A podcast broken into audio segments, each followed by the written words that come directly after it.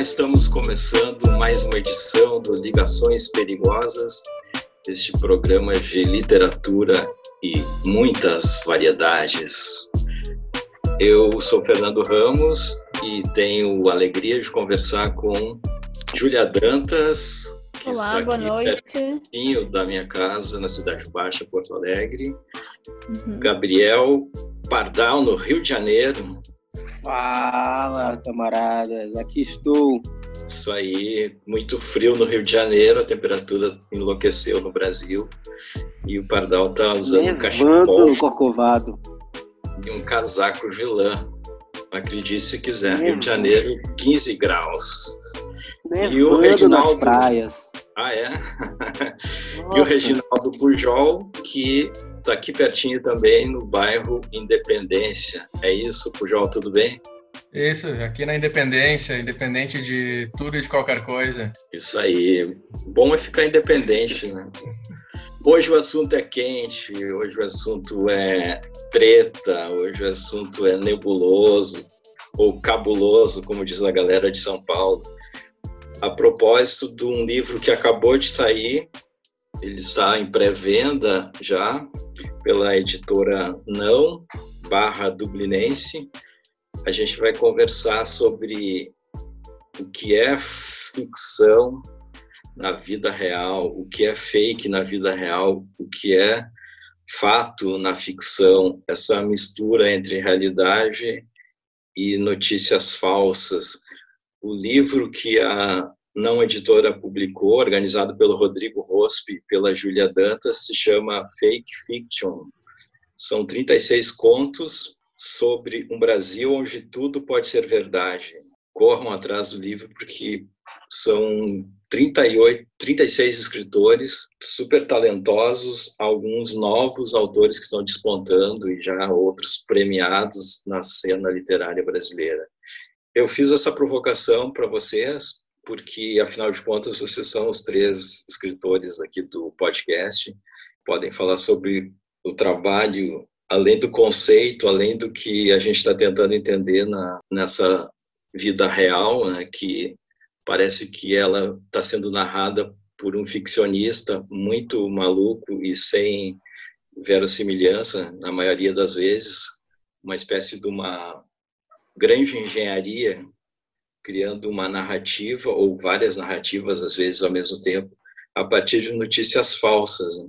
e vocês é, têm esse olhar do, do, do escritor né? da, da, pessoa que se depara com com uma camada né? digamos de possibilidade de criação né? de trazer para a literatura essa confusão toda né? que que vem rolando uh, já há algum tempo eu vejo no livro esse, essa antologia da Não Editora, na apresentação que o Rodrigo Rospi e a Júlia fizeram, o registro de que a palavra pós-verdade, né, esse conceito pós-verdade, tem registro no dicionário de Oxford em 2016. É, então, a gente já tem um tempinho de convivência com essa ideia no mundo todo, né? principalmente no mundo é, virtual, né? que é o mundo que a gente está vivendo, afinal de contas, já são quase seis meses de pandemia, de quarentena, e praticamente todo mundo vive a maior parte do seu tempo dentro de um perfil, né? tem pouco espaço para ser a pessoa real, e a pessoa que tem uma uma circulação na dentro vida, da Matrix na vida dita real. A gente é um perfil aqui nesse Zoom que está gravando, mas é um perfil em vários outros lugares, né, para se comunicar com o mundo. Então, então eu fico me perguntando e queria perguntar para vocês como é que essa confusão é, aparece ou pode aparecer na literatura que vocês eventualmente criam ou vão criar, se é que estão pensando sobre isso, e na literatura que vocês vêm lendo nesses últimos, sei lá, cinco anos? É, eu acho interessante tu trazer essa, essa questão da nossa vida real e a nossa vida virtual, porque essa separação, na verdade, é uma separação que nós, a nossa geração faz, né? E nós, para esse mundo internetico, somos uns velhos, né? As pessoas mais jovens não separam essas coisas, né? Para elas, a vida virtual e a vida é a vida real, né? É tudo a mesma coisa. Exato. É, E isso me dá um pouco de medo de se a gente não está indo para um caminho parecido com uh, essa coisa das, das fake news, de que muitas vezes já deve ter acontecido com vocês e com quem está nos ouvindo, de tu diz para uma pessoa, não, mas isso aqui não é verdade. E a pessoa diz, ah, mas podia ser. Como se isso resolvesse alguma coisa, né? E o podia ser é, é, muitas vezes o que a gente fala da literatura, né? A literatura não é o que foi, mas é o que poderia ter sido. Uh, e acho que coloca o escritor de ficção numa posição muito uh, desafiadora de pensar, então, o que, que agora cabe a, a literatura fazer, né? Acho que houve uma grande, uma grande quebra de paradigma na literatura quando surgiu o romance realista, né? Aquele romance que parecia ser real, mas não era. E a gente viveu, ou ainda vive, sobre esse paradigma. E, e talvez isso esteja próximo de mudar, não sei. Ou talvez a literatura. Agora ela abarca muitas coisas, né? A gente nunca pode falar em uma literatura ou em uma ficção. Pois é, possibilidades para a literatura hoje. É, foi, foi curioso, nem sei se eu vou conseguir abordar diretamente o assunto, mas que me ocorreu pela primeira vez pensar de um outro modo esse assunto. Se de algum modo a literatura não, não, não, não antecipou esses movimentos de fake news e, e fatos alternativos, essas coisas, porque eu estava pensando numa, numa série de, de publicações do começo da, da década, me parece que foram um pouco uma resposta a onda da autoficção. Mesmo a autoficção pode entrar já nisso que eu estou falando da, da, da, antecipação, porque é, eu não gosto do termo autoficção, eu acho que a autoficção é, é só um outro jeito de falar ficção, né?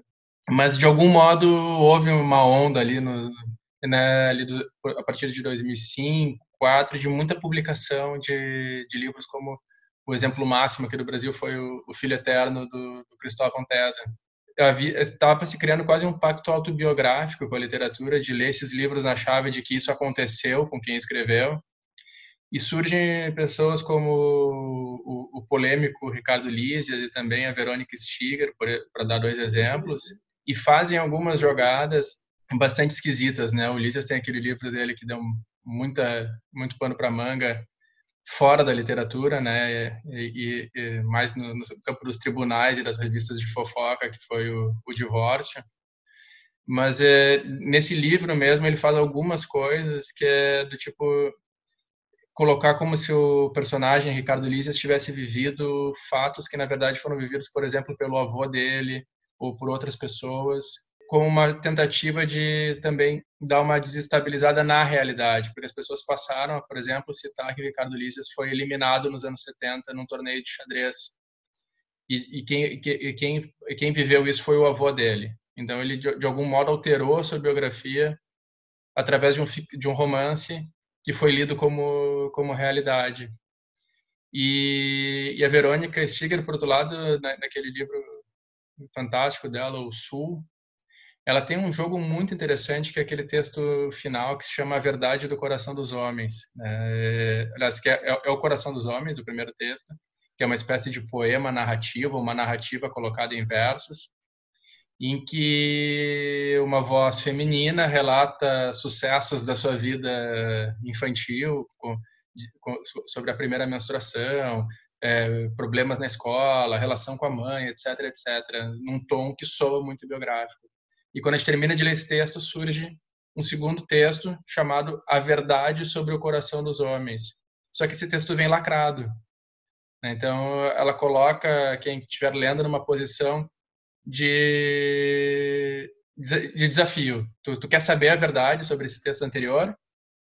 Ou tu quer deixar assim mesmo, né? E aí, se tu quiser, tu tem que rasgar o livro, né? Não, não tem como depois voltar atrás. Tu rasga o livro para poder ler esse texto e de algum modo parece que, que é, é, eu, eu, adoro essa página rasgada porque ela eu sempre falo dela eu penso numa metáfora nova assim tipo agora eu pensei assim esse rasgar pode ser rasgar o pacto ficcional né tu, tu decide não eu não quero mais ficar no jogo da ficção que, e, e ficar na dúvida ficar na ambiguidade da ficção eu quero rasgar esse pacto eu quero saber o que é verdade só que aí vem a segunda a segunda volta desse parafuso infinito da Verônica que é o que, que é verdade quem garante que se o primeiro texto não me tinha não, não me dava nenhuma garantia de ficção ou verdade, por que é que o segundo vai me dar?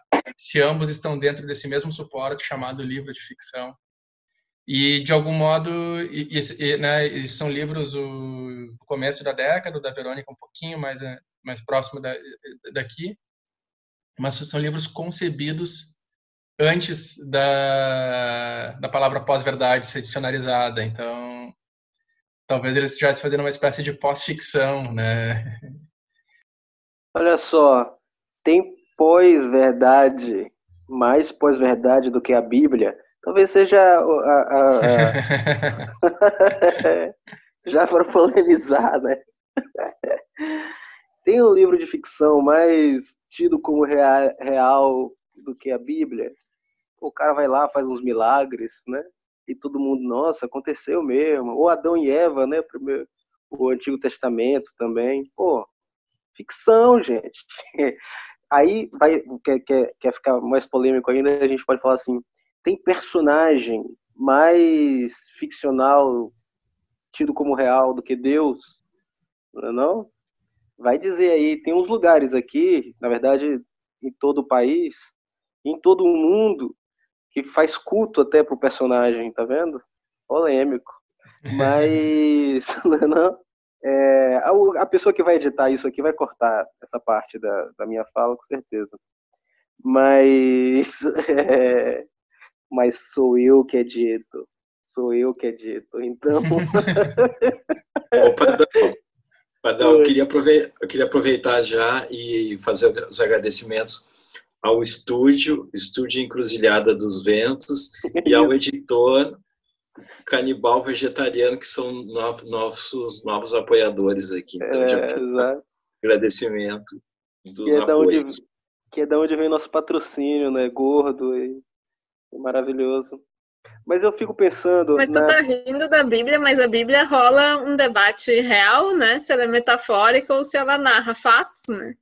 É, não tem como narrar fatos naquilo tudo, assim. É, eu acho que é baseado em fatos reais, mas sei lá, não, não importa muito o que eu acho. O que eu. baseado em fatos Também acho que a nossa opinião é relevante. Mas é interessante que o debate existe, né? Sim. Entre os interessados. eu penso que eu, eu fico pensando o seguinte: como, é, como a ficção é uma parada importante para nós, para a humanidade, tanto no nível macro, assim, sociedade, política e tudo, né? Por exemplo, campanha política, né? Pura ficção tida como realidade. É, mas também no nível micro junto de amigos, o que, que é amizade, o que, que é o amor, o que, que né? O que, é a sedução? O que, que se fala naqueles primeiros encontros? Você não tem tudo uma dose de ficção, né? É, e eu fico pensando assim muito, é, porque eu tenho um filho de três anos e o quanto ele vive todo dia um mundo de imaginação, sabe? Assim, é muita brincadeira, é muito personagem que ele faz, que ele finge que é. E aí toda vez que eu e a Leca, mãe dele, minha companheira, toda vez que a gente faz esse corte do mundo imaginário, de onde ele está, 90% do tempo, 80% do tempo, toda vez que a gente faz esse corte para chega, vamos tomar um banho, vamos jantar, vamos almoçar, tipo assim, é um horror viver na, na dureza do, do, dos fatos, dos acontecimentos, inclusive é, do dia a dia e rotineiro. Então eu fico pensando na potência e na beleza da ficção. Durante muito tempo eu só queria ler não ficção e só escrever não ficção. Achava que a ficção tinha perdido um pouco é, o poder, a potência, o brilho dado aos acontecimentos que a gente estava vivendo aí nos últimos anos. E de um pouco, pouco tempo para cá, talvez um ano, eu consegui pular, passar dessa, dessa, desse pensamento que eu tinha e falar e pensar assim, não, não, não, não, a ficção é mais brilhante e mais interessante, mais poderosa do que a não ficção, é, do que a realidade. Esse exemplo do meu filho é um desses exemplos. Eu falei no início sobre a Bíblia, sobre Deus, né? Olha, olha a potência da ficção, mas também é, isso vale muito porque eu, eu tenho lido muito uma filósofa contemporânea, né? Quer dizer, ela está viva hoje em dia, que é a Donna Haraway, e ela fala um pouco sobre isso, ou muito sobre isso, sabe? Sobre a importância da gente criar ficção sobre nós mesmos, assim, sobre as nossas vidas, inventar, imaginar, ser capaz de imaginar futuros possíveis, uhum. é, jeitos novos de viver, como isso é importante.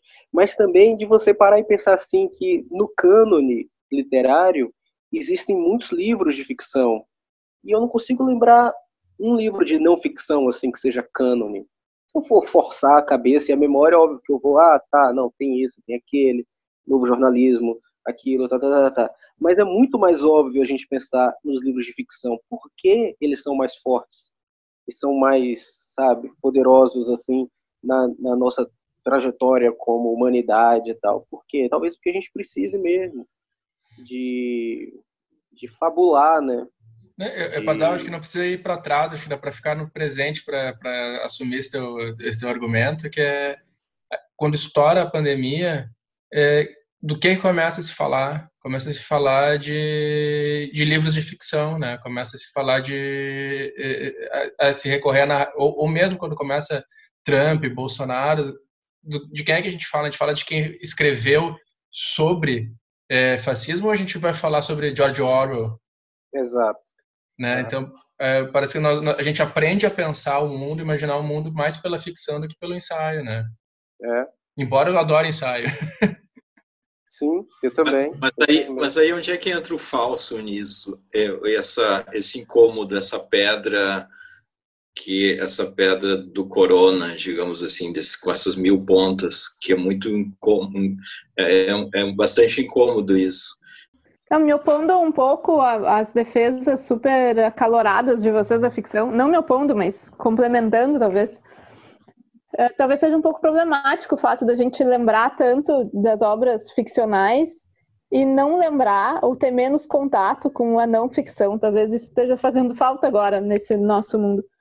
Uh, teve alguns, alguns livros de não ficção é, bombaram bastante, assim, né? Ultimamente, aquele Como as Democracias Morrem se tornou um, um, fenômeno de vendas, né? Dentro do que é um fenômeno de vendas no Brasil, obviamente. Mas é, talvez a gente devesse ler mais não ficção de fato e, e, e fazer um esforço maior de interpretação da realidade Uh, talvez até ler crítica, né? Assim, porque a literatura tem um, um, fator muito sedutor e muito envolvente que a não ficção provavelmente nunca vai ter, né? Mas talvez a gente devesse tentar incentivar um, um hábito maior, o que passaria por, sei lá, desde trabalho em escola até criar espaços em jornal para crítica literária, né? E que fosse aquela crítica literária que não é apenas uma crítica estética, mas uma crítica literária de confronto de visões de mundo, né? Partir da literatura para de fato pensar esse nosso mundo real compartilhado concreto aqui fora, né? É, eu, eu, eu até acho que se lê é, bastante não ficção, assim, se, de repente se a gente pegar as, as listas de mais vendidos, se vende, se compra mais não ficção do que ficção, talvez. Mas que não ficção é essa, né? É, o livro lá da do blogueiro tal, ou do não sei o que tal, ou do colunista tal, ou, ou astrologia, que não deixa de ser ficção, e lá vou eu novamente fazendo temas polêmicos. Mas é isso, assim, é, eu concordo com você, eu acho que o que eu estou falando não, não, é contra, não, mas é, é que eu, eu, fico tentando entender por que a não ficção sendo bastante lida, por que, que a ficção ainda é, é o que permanece. É, como o Reginaldo falou, assim, quando a gente quando surgiu a pandemia, a gente falou de 1984, né? Mas já devia ter, deve ter algum livro de não ficção também que, que já desenhava o tema. Na verdade, quando surgem pessoas, cientistas, falando, como o Atila lá, né, o que está acontecendo, quais são as medidas que serem tomadas, é, as pessoas também não querem acreditar, né? Querem, querem acreditar na cloroquina. A gente tem um presidente que parece ser mentira, né? Parece ser um, um, um assim, de vira e mexe eu penso assim, o ator que faz o Bolsonaro vai se revelar. Eu sou um ator, na verdade, tudo isso era uma mentira, nada do que eu falava, é tudo eu escrevia para falar e tal. Quem dera. Pois é, porque assim, uma, teve o episódio da Emma, aí teve um que foi mais recente, né? Que foi depois que foi é quando ele, ele levanta um anão pensando que era uma criança. E aí eu, eu fico duvidando, mas será que ele não sabia quem, era, quem era? Não, ele devia saber, é, porque faz parte da, do universo, entendeu? Que já é de mentira e de fake, de maluquice, de absurdo. Eu queria tentar pensar um pouco no que, né, no que é fake news, né, em contraposição à, à, à ficção, né, e antes da gente gravar, a Júlia lembrava disso, né? Como a fake news ela se vale de uma forma, ela se vale, se vale da forma do, do jornalismo, ela, ela emula certo, certos códigos do jornalismo. E me parece que o, que, o, que o grande buraco que a gente está metido não é ler ficção ou não ler não ficção, é não ler. É, é, a, a, fake news ela, ela, ela tem um, um vasto campo para crescer no Brasil, mas também no mundo, porque o mundo também não lê tudo isso. Porque, né?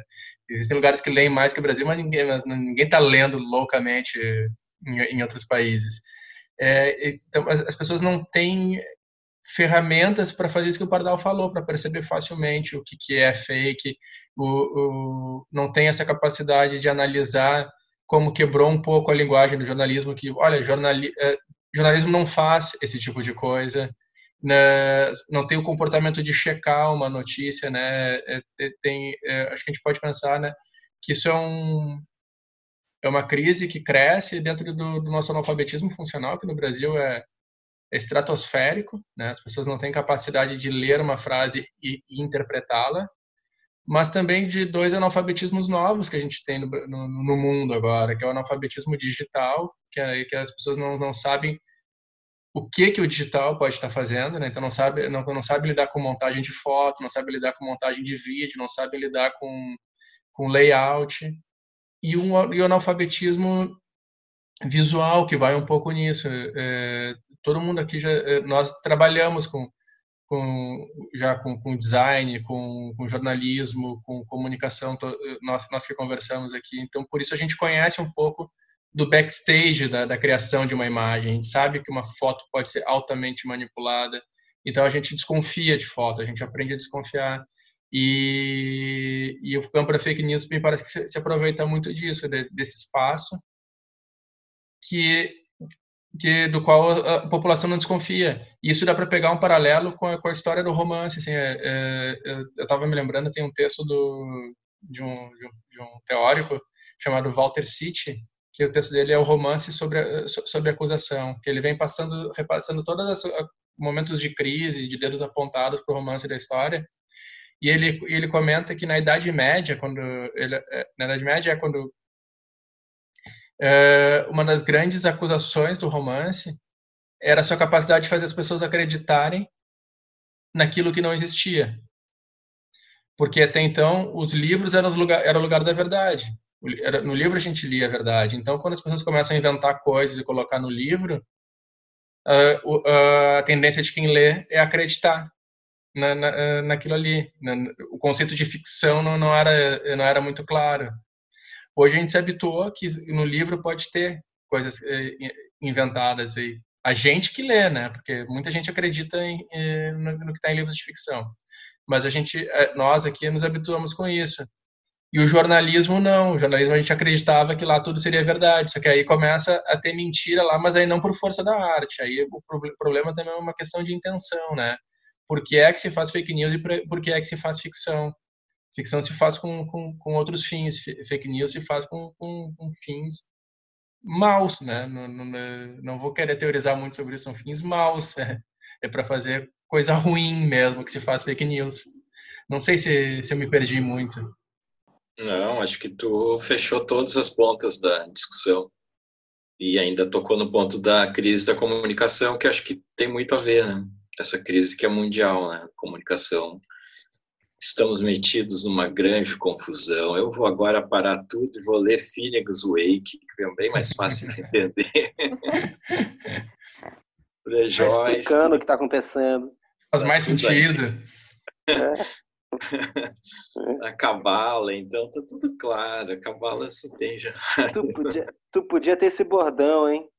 eu vou parar tudo e agora eu vou ler Finnegan's Way. Aí podia estar na tua lápide, cara. Daqui a 100 anos, quando você morrer, tá na lápide. Parei tudo para ler Finnegan's Way. Minha resposta para a pandemia é essa. Boa que está gravado. A gente vai cobrar a leitura do Finnegan's Way. É. Exato. É, podia fazer o próximo, próximo programa sobre ele. Sobre Então.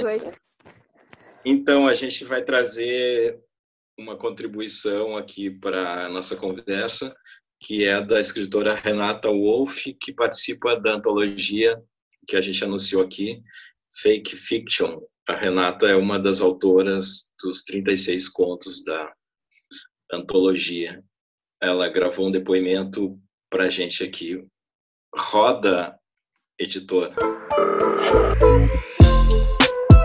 Pessoal, muito obrigada pela oportunidade em conversar com esse podcast, com as grandes pessoas que conduzem ele. Uma satisfação. Bom, o conto que está no Fake Fiction, ah, uma coletânea da qual tenho muito orgulho em participar, ele se chama Flashback e ele trata dessas questões todas das fake news e tudo isso no contexto de um relacionamento íntimo entre duas pessoas que vai se deteriorando ao mesmo tempo em que vai se instalando formalmente o fascismo necropolítico no Brasil, que é o que eu entendo que a gente vive hoje, um regime fascista. E ele se deteriora em parte em função desse processo, por causa desse processo. Ele vai trazendo uma desidentificação progressiva entre as duas pessoas envolvidas nesse relacionamento. E o questionamento da realidade fática que faz brotar essas teorias da conspiração, essas fake news e tudo, ele aparece no conto na aproximação que é sugerida, mas a tentativa foi de que ficasse evidente entre uma das pessoas envolvidas nesse relacionamento e o negacionismo e tal, e todas essas posturas da atual faceta desse movimento fascista. E ele está essa esse questionamento da realidade ele está espelhado no narrativamente assim formalmente no questionamento interno da voz narrativa do, do narrador enfim. Eu, eu não usei marcações de gênero então eu estou dizendo voz narrativa porque não há pode ser um, uma mulher um homem cis mulher cis homem trans mulher trans homem enfim. Uh, essa voz narrativa em primeira pessoa ela está sempre tentando reconstruir e compreender como tudo aquilo aconteceu, seja no plano do relacionamento pessoal, seja como alegoria do descenso do país ao fascismo. E essa própria voz, uh, nas suas memórias, parte. O, o, bom, o conto se chama flashback, né? Então o que vai acontecendo é um flashback. A voz está sempre voltando ao momento do término do relacionamento, tentando uh, ver e, e compreender o que, que aconteceu. Então, essa voz parte de um cenário supostamente reconstituído que lhe conforta emocionalmente, mas que é falso, não reflete o que aconteceu, até que na reiteração dessa narrativa e progressivamente alterando os detalhes dos fatos, vai chegando, vai admitindo finalmente a verdade, que é mais terrível do que parecia no, no início. Uh, uma coisa que eu quis trazer um pouco também foi um, uma sugestão de gaslighting, quer dizer, daquela técnica que, na minha opinião, é usada tanto em relacionamentos abusivos quanto no autoritarismo populista, publicamente, quer dizer, aquela pessoa que te diz não acredita no que tu tá vendo com os teus olhos, no que tu tá escutando com os teus ouvidos, no que se impõe pelo conhecimento lógico racional. Acredita só no que eu tô te dizendo, porque eu é que sei, e se tu não acreditar, tu é um isso ou aquilo e, e é o teu fim. Então eu diria que foram esses esses dispositivos de fake news e de cenário político que eu tentei que aparecessem no conto sempre sempre manifestados assim nesse nesse relacionamento romântico entre entre os personagens ou as personagens. E com isso, se encaminhamos para o final do nosso da nossa edição. Assunto quente, assunto espinhoso, mas foi massa. O que, que vocês acharam? Foi ótimo Eu gostei também. muito, mas termino não muito feliz com esse, essas reflexões a respeito do nosso país. Terminou para baixo. Ter- Termino mais perdido do que sempre. Vou Ah, beber, mas vou aí eu- Lá beber. no Finnegan's Wake também para poder ler. É, isso aí. Aí o nosso, o nosso editor canibal coloca uma cortina de um jazz lá, de um Clifford Brown, aquele trompetinho maneiro para levantar o clima do final do programa. Mas valeu, valeu. Muito obrigado pela audiência. Valeu o papo com vocês, sempre a massa. E até a Valeu, próxima. turma, até a próxima. Até a próxima. mesmo. Boa noite. Até a próxima, de verdade e de mentira. Isso.